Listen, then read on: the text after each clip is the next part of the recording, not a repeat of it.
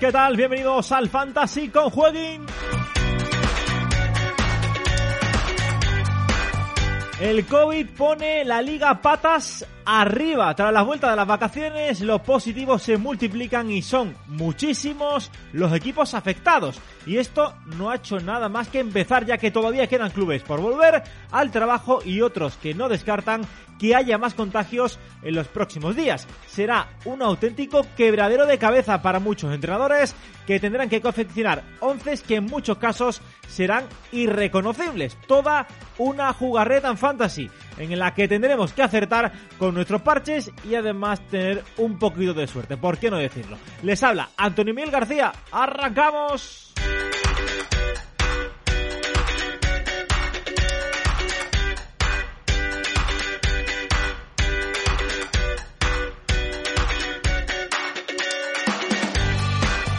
Y antes de ir eh, con el invitado de hoy, ya sabes que puedes acceder a través de la aplicación de Jueguen a todos los eventos deportivos que tú quieras. Podrás marcar en directo y seguir en directo todos los partidos de fútbol, así como cualquier evento deportivo. Todo al minuto, no se te va a escapar absolutamente nada. Aunque la cosa ya sabes que no se queda ahí porque también podrás gestionar alertas en tiempo real según las preferencias que tú mismo marques y lo podrás hacer todo ello de forma rápida y de forma muy sencilla con tan solo un clic. Además, también ya por último podrás registrar todos tus movimientos, solicitar retiradas o incluso hacer depósitos. Todo ello a través de la aplicación de Juegui.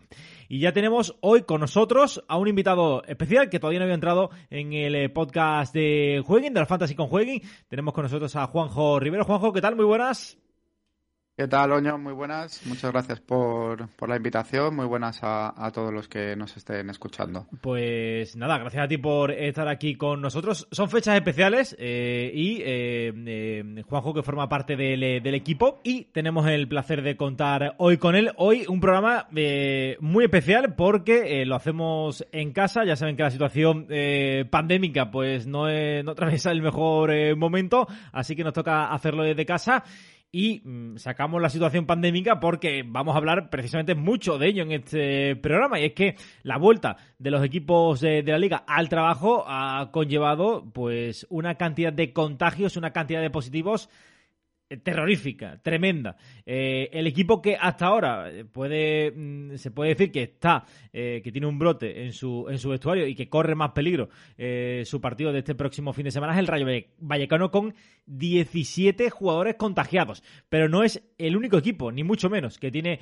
una alta cantidad de jugadores que están ahora mismo pasando el coronavirus y que están confinados. La verdad, Juanjo, no sé si tú esperabas esta cantidad de positivos, pero complica mucho la situación para los equipos y sobre todo también para, para nosotros, para los fantasy. Pues la verdad que no, está siendo un par de días un poco de, locura, de noticia tras noticia de los equipos, de, con diferentes positivos.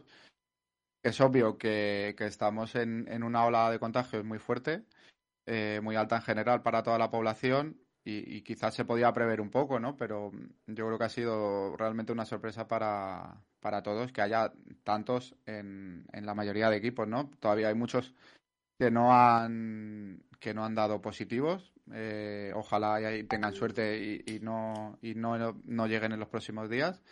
Pero, pero está siendo algo muy demasiado generalizado, creo. Sí, eh, y además eh, cabe recordar que, eh, eh, por ejemplo, los 17 jugadores del Rayo Vallecano contagiados eh, no, no, no forma parte de un brote, sino que forma parte de que estos jugadores se han ido de vacaciones con sus respectivas familias y se han contagiado en ese periodo, en el periodo de vacaciones.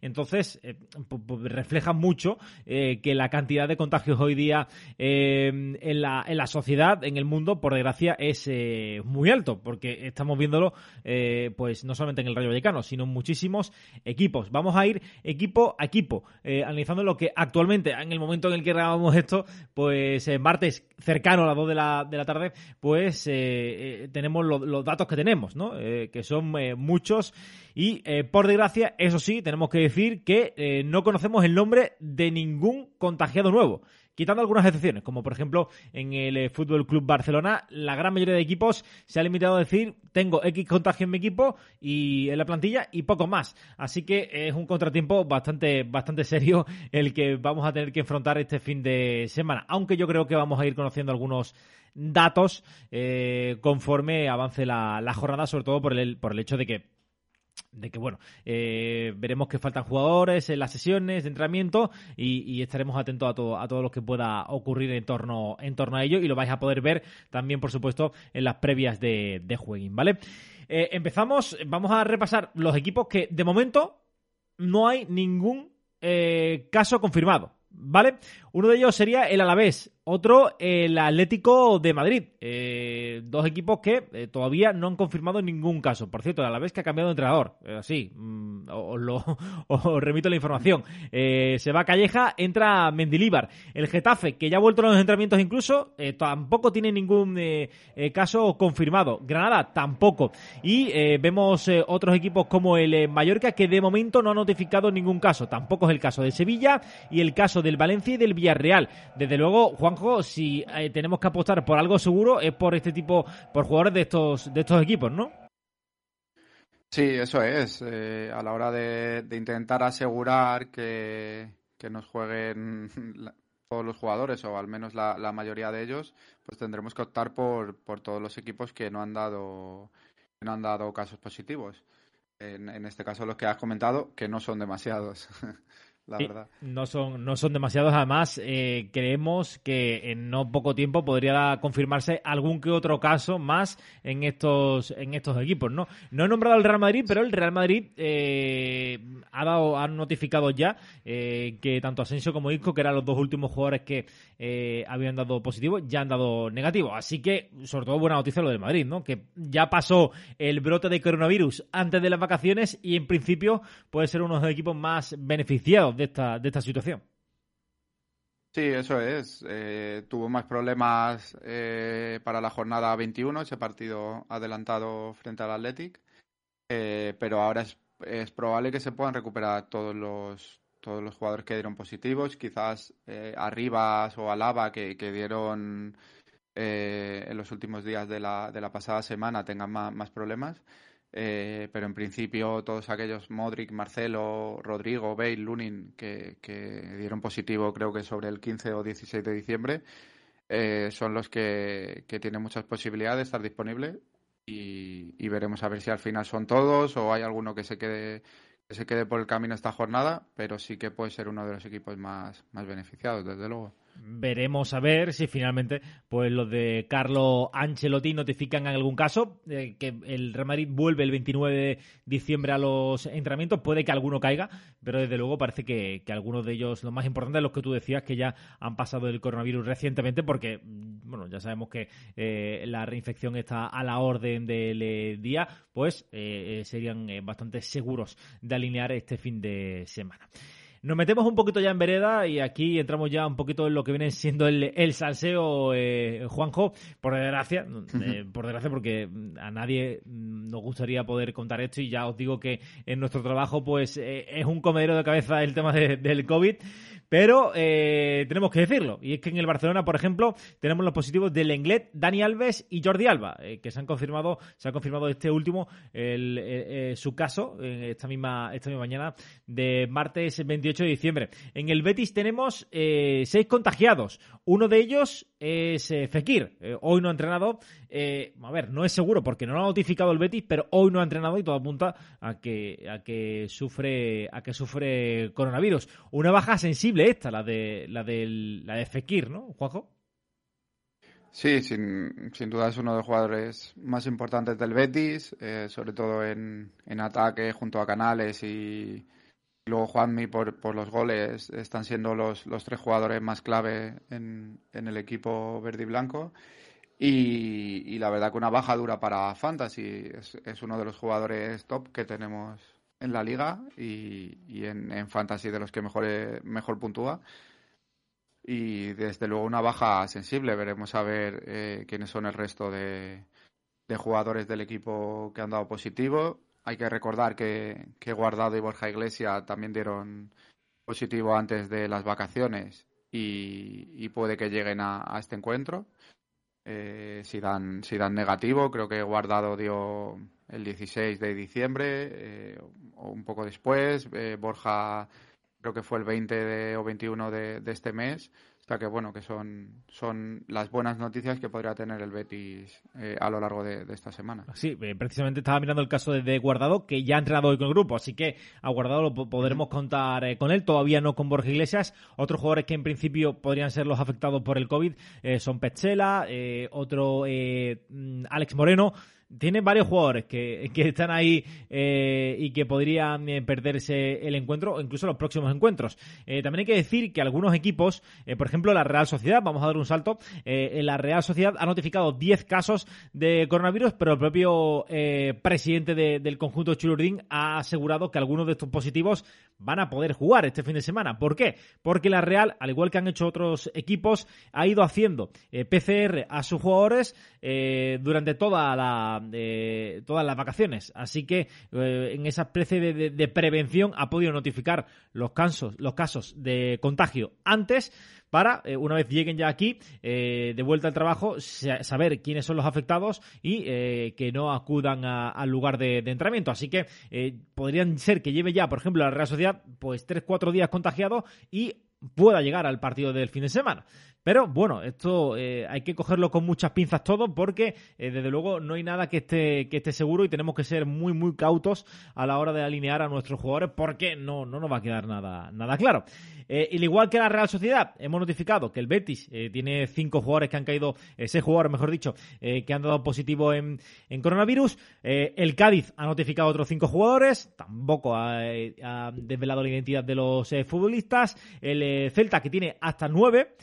Estos han dado en positivo en test de antígenos. Hoy se van a someter a, pruebas PCR y ahí se determinará eh, si, eh, si son ya positivos seguros o si, eh, por el contrario, dan negativo en esas, en esas pruebas. Lo que nos podemos quedar tranquilos es que los dos jugadores, o los dos mejores jugadores en Fantasy del Celta, tanto Santemina como Yago Paz, ayer se les pudo ver entrenar, así que en ese aspecto pues nos quedamos bastante, más, bastante más tranquilos. En el español, otros cinco jugadores, también dos miembros del cuerpo técnico. En el Levante, tres eh, jugadores que han notificado eh, positivo. Y en el Rayo, y me voy para, para, ti, Juanjo, que, yo sé que eres muy cercano al Rayo Vallecano, 17. 17 positivos. Eh, creo que tengo por aquí la lista de, jugadores que, que sí ha podido entrenar, que no es mucha. Lo tengo por aquí, creo. Mario Suárez, Andrés Martín, Comesaña, Oscar Valentín, Easy, Value Kevin y Arboleda. Esos son los únicos jugadores que ahora mismo no tienen COVID en el Rayo. Sí, la verdad que, es el brote más, más grande de, esta liga y complicado la disputa de ese encuentro frente al Atlético de Madrid. Eh, está claro que la liga la intención es jugar, jugar todos los partidos y no aplazar, pero eh, tiene que haber un mínimo de jugadores del primer equipo eh, que estén en un encuentro. No, no sé exactamente ahora mismo el número, eh, pero claro, el Rayo solo tiene esos ocho que, has mencionado. Y un problema para la franja porque además le, cuento tres, cuatro titulares fijos, el resto son son suplentes y jugadores que prácticamente no, cuentan con minutos en el, en el equipo de Iraola. Quería especificar precisamente eso. Eh, para que se suspenda un partido tiene que haber eh, menos, tiene que tener el equipo menos de cinco jugadores profesionales eh, disponibles. El Rayo en este, en este momento tiene ocho. Pero bien es cierto que podría dar algún positivo más. Así que no se descarta que, eh, alguno eh, caiga más de aquí a las próximas eh, horas. El Rayo tiene 8, decíamos, y tiene que tener 13 jugadores en total. O sea, con, juntos con la plantilla del filial, tendría que tener 13 jugadores. En principio, debería tenerlos el, el Rayo Vallecano y vamos a ver si da o no da algún positivo, porque yo creo que la cifra más que más puede tambalear puede ser la de los 5 jugadores de la primera plantilla. Ya ha pedido el Rayo Vallecano el aplazamiento del partido, obviamente, pues bueno, va a intentar forzar eh, para poder recuperar algún jugador, pero de momento con la liga le ha dicho que se atiene a lo que hay, a lo que hay firmado al eh, convenio y eh, no, no, tiene intención ninguna de aplazar el, partido. Así que muy atentos a esa, a esa situación. Recomendación general, Juanjo, ya para, para todos los usuarios. Desde luego, eh, evitar en la medida de lo posible, pues eh, contar con eh, jugadores que puedan estar contagiados, obviamente, y sobre todo de aquellos que no tengamos ninguna información. Eso es, aquellos equipos de los que no se sepa ni quiénes están entrenando y quiénes no, que no tengamos convocatorias antes del comienzo de la jornada, pues hay que intentar evitar esos jugadores. Obviamente si no hay más remedio, pues eh, tocará poner a muchos de ellos eh, un poco a la aventura. Eh, eso nos va a pasar a muchos. pero bueno, sobre todo estar al tanto de, todas las noticias, sobre todo los últimos días. bueno, que, al final estamos ya en los últimos días porque la jornada empieza el viernes. Y, arriesgar lo menos posible con, con, jugadores. Si no tenemos algo seguro, intentar poner algún jugador que sí sepamos que, va a jugar. Es, es, lo único así que, podemos recomendar. Sí, además hay que decir que eh, tenemos un doble problema y es que, claro, el tema del COVID no solamente afecta a los jugadores, también afecta a los, a los periodistas que no pueden acudir a los, eh, a a los campos de entrenamiento a ver qué jugadores eh, están entrenando o no, porque los equipos hacen una especie de burbuja y prohíben la entrada a los periodistas, la información se centra únicamente en el COVID, no tenemos, no sabemos a ciencia cierta quién ha entrenado, quién no. O sea, estamos ahí en un, eh, eh, en un problema bastante, bastante complicado. El Betis hoy sí hemos sabido que Fekir no entrenaba y el resto de jugadores como eh, Alex Moreno o Pechera, igual que Claudio Bravo, por cierto, pero, claro, eh, con todos los equipos no lo vamos a saber. Así que, mm, bueno, eh, intentar, por ejemplo, en el Betis más o menos sabemos quién está contagiado quién no. Pero mañana pueden haber más casos. Esto va a ser complicado, ya les digo, y esta, esta jornada va a ser un auténtico infierno eh, el hecho de poder enterarnos quién, quién va a ser o quién puede jugar y quién no. pero bueno, ¿sí, Juanjo? Sí, te iba a decir que además, no solo ya el no poder acceder a los entrenamientos, sino que imagino creo que, que, es así por protocolo, eh, van a entrenar individualmente o en pequeños grupos. O sea que, va a ser todavía más difícil para los periodistas enterarse eh, de qué jugadores están, están entrenando, salvo que vayan a la puerta de la ciudad deportiva y les vean, y les vean entrar en coche. Totalmente. Porque no va a haber entrenamientos grupales en el que digan, pues mira, faltan este, este y este. Sí.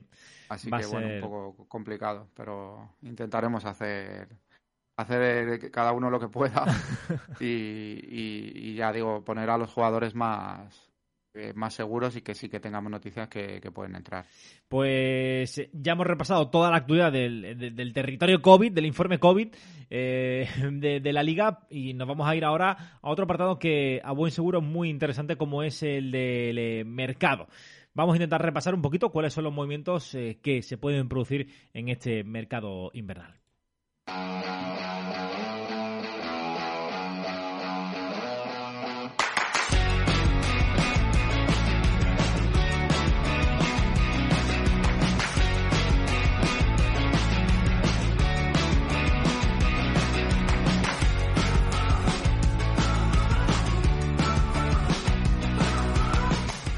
Antes eh, de nada, ya saben que en jueguin.es eh, barra fantasy tienen toda la información del eh, mundo fantasy que necesitan para poder ser campeón en vuestras ligas. Ahí subimos el bar, por ejemplo, el bar fantasy, los lunes subimos el bar fantasy que acerca de las puntuaciones de picas que, bueno, que nos han parecido un poquito, que habría que mirarlas un poquito con, con el bar, con lupa.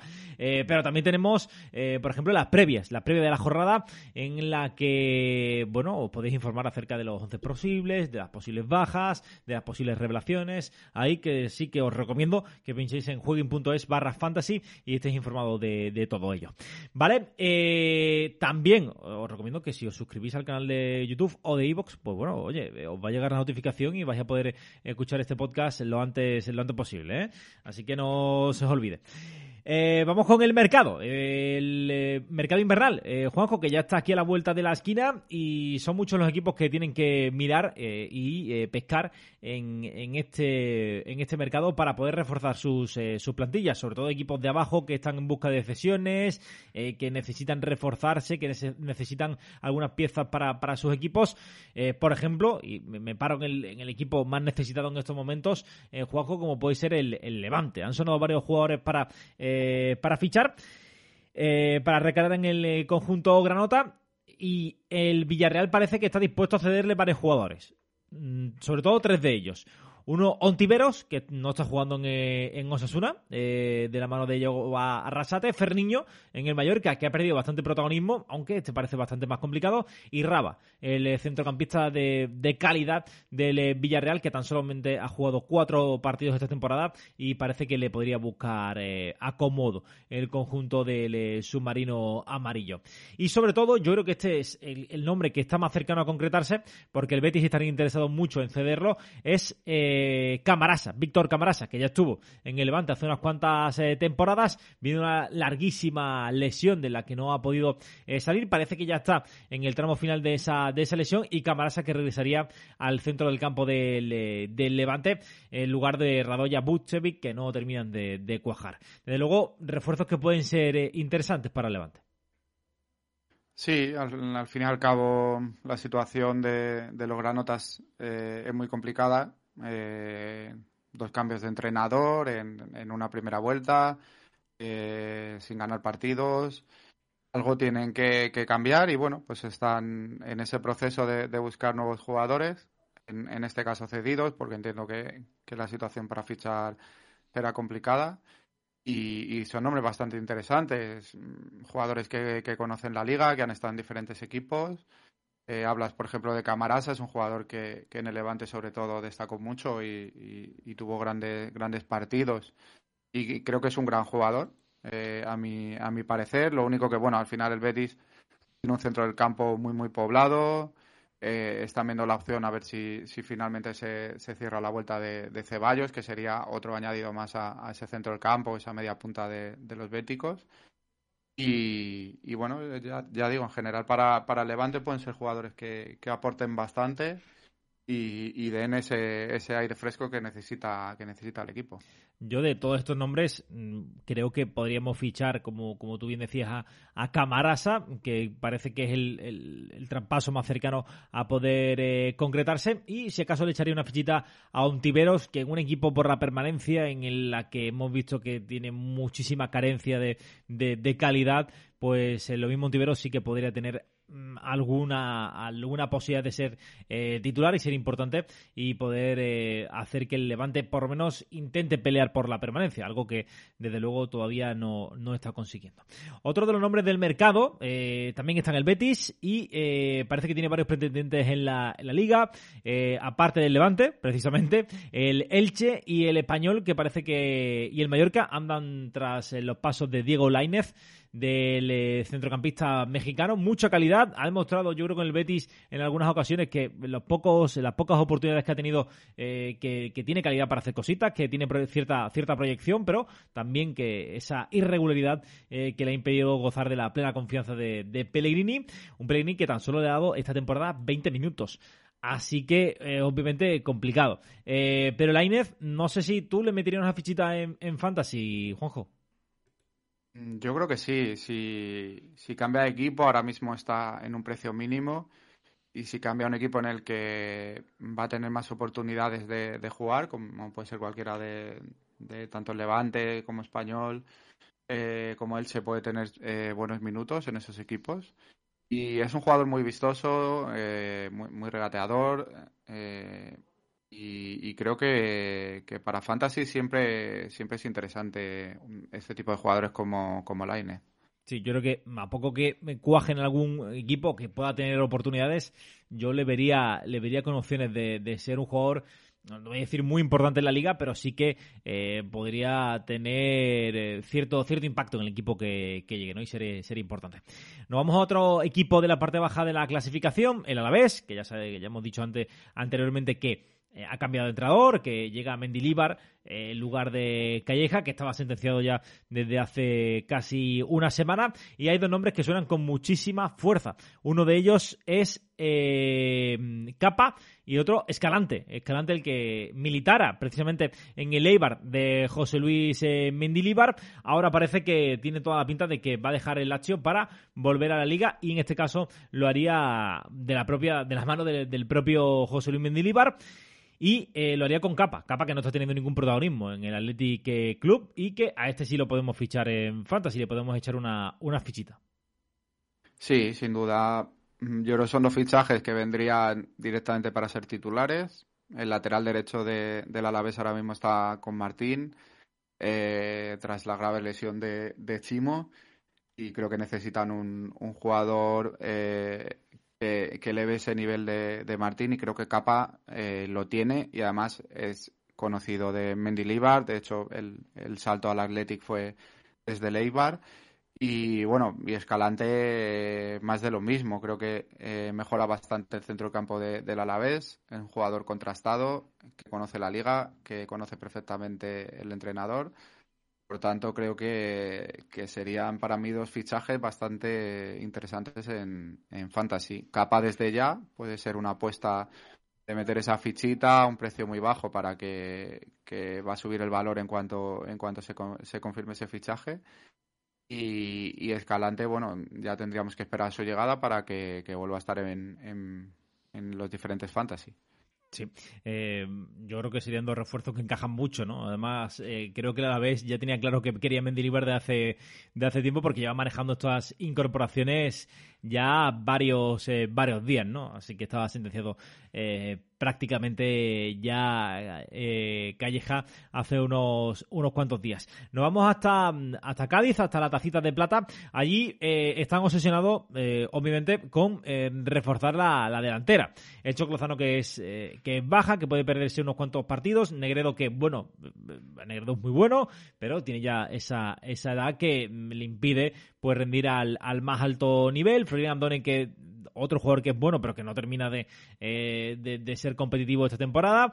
Y eh, obviamente quieren reforzar la delantera. Eh, Luke de Jong, que sonó con mucha fuerza hace tan solo unos cuantos días, parece que todavía el Barça está presionando a de Jong para que dé el si quiero al conjunto gaditano. Y el otro nombre es el sueño del, del club andaluz, es eh, traer de vuelta a Manu Vallejo del, eh, del Valencia. Lo que pasa es que es un poco complicada la, la, operación por temas, temas económicos. Dos nombres encima de la mesa.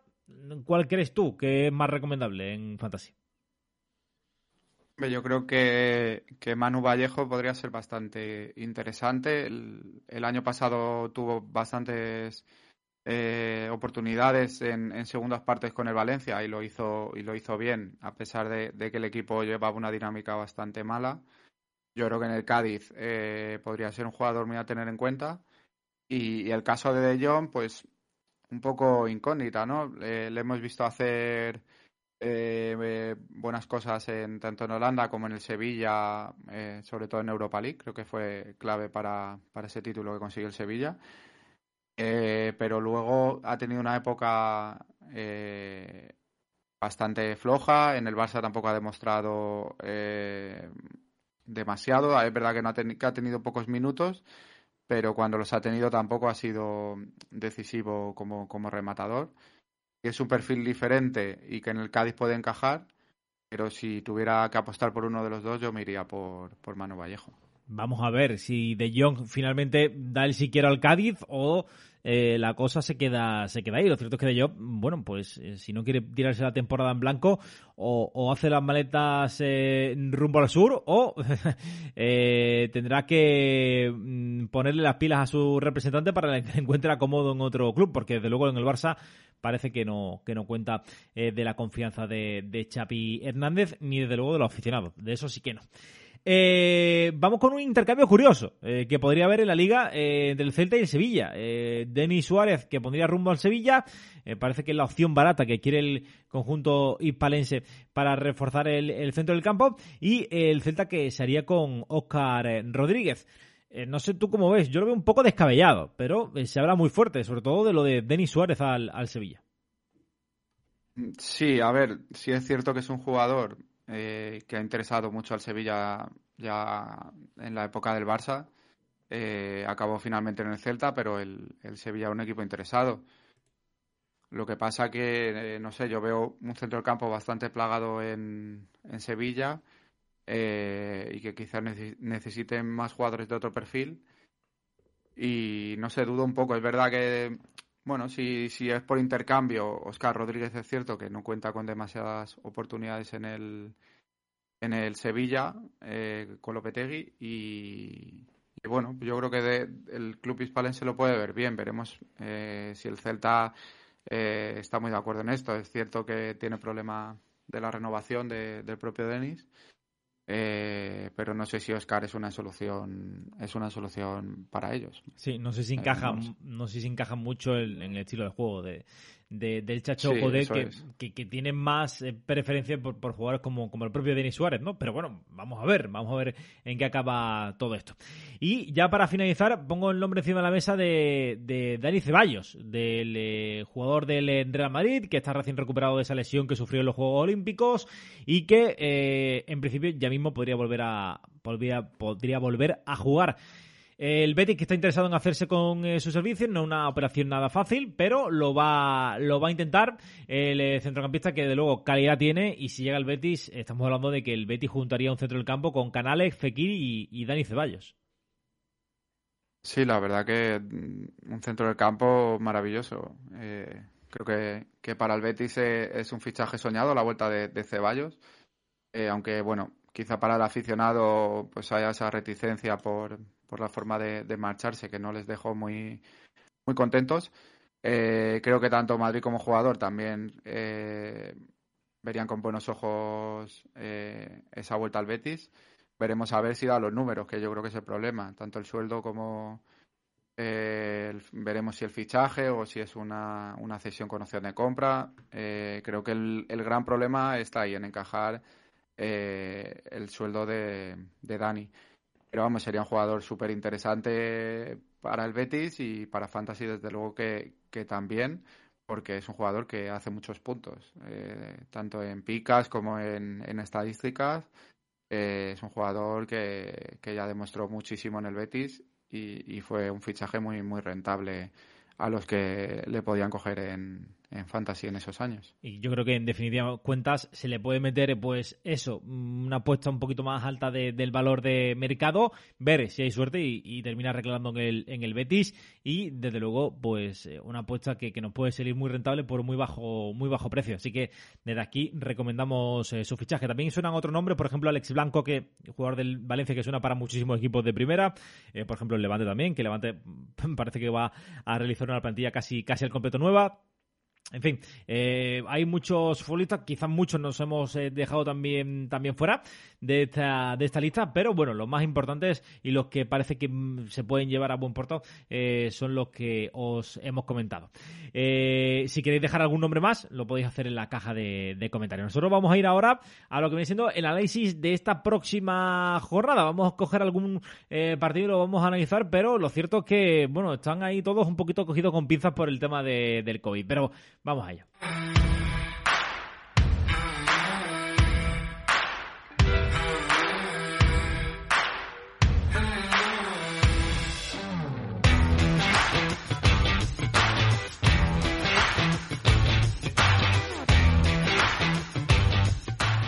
Y antes de ir con el análisis de la jornada, con la previa, eh, os tengo que decir, tú, eh, arroba eh, es eh, arroba es en Twitter. Ahí vais a poder encontrar nuestra cuenta eh, en las redes eh, sociales y os podéis estar al tanto de la última hora, así como eh, de las noticias que más os interesan del mundo del, del deporte.